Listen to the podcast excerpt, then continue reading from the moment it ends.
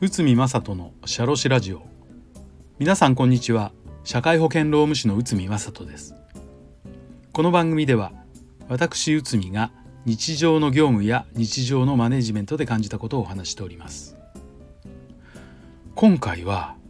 ちょっとショッキングなんですが社員が自殺した場合について、えー、こちらを解説いたします。まあ社員が自殺した。まああってはならないことですが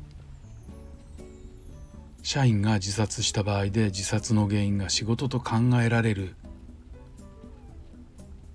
まあこういうふうにかんこういうふうに思われる遺族の方が非常に多くいらっしゃいます。この場合労災保険の申請が判断材料の大きなポイントとなります。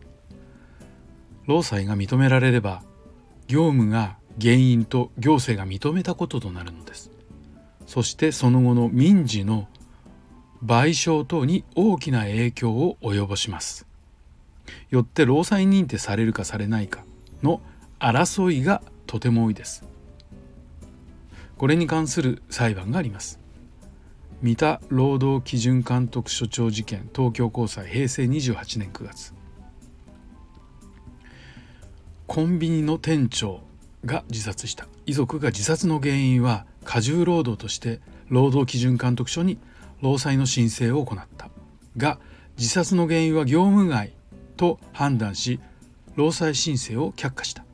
その後遺族は裁判を起こしたが第一審では業務が自殺するほど過重過重とは言えず健康診断で精神疾患を、えー、訴えておりまた精神科に受診していないなどで自殺の原因は業務ではないのではないかと判断しました。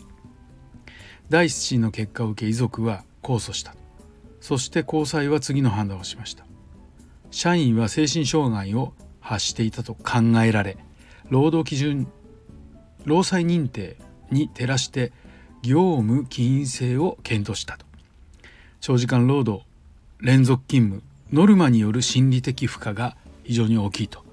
精神障害が、えー、はこれは業務が起因したと認められ第一審の判決を取り消し労災が認められました。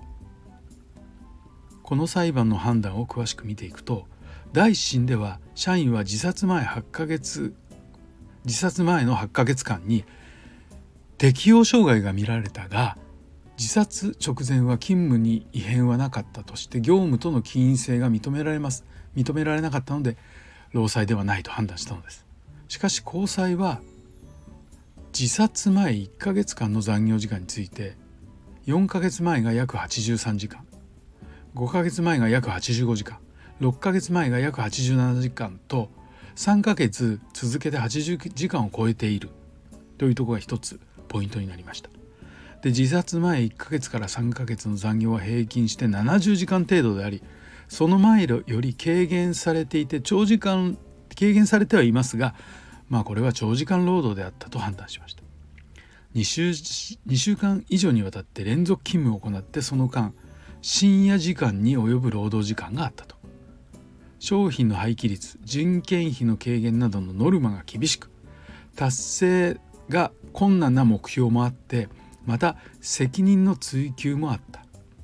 自殺した社員のメールから精神的に追い詰められたと推認されるというふうに判断しました。そして業務による出来事が複数あるがいずれもの心理的負荷の程度が単体で中から強と考えると判断されました。さらに各出来事が関連して生じていることなどでその全体を一つの出来事と捉えれば、えー、全体的な評価としては強にあたるということです。よって精神障害は業務が起因で発症しその結果として自殺に至ってしまったということと判断されました。この結果労災は認定されることになったのです。この裁判から私たちが考えなければならないことは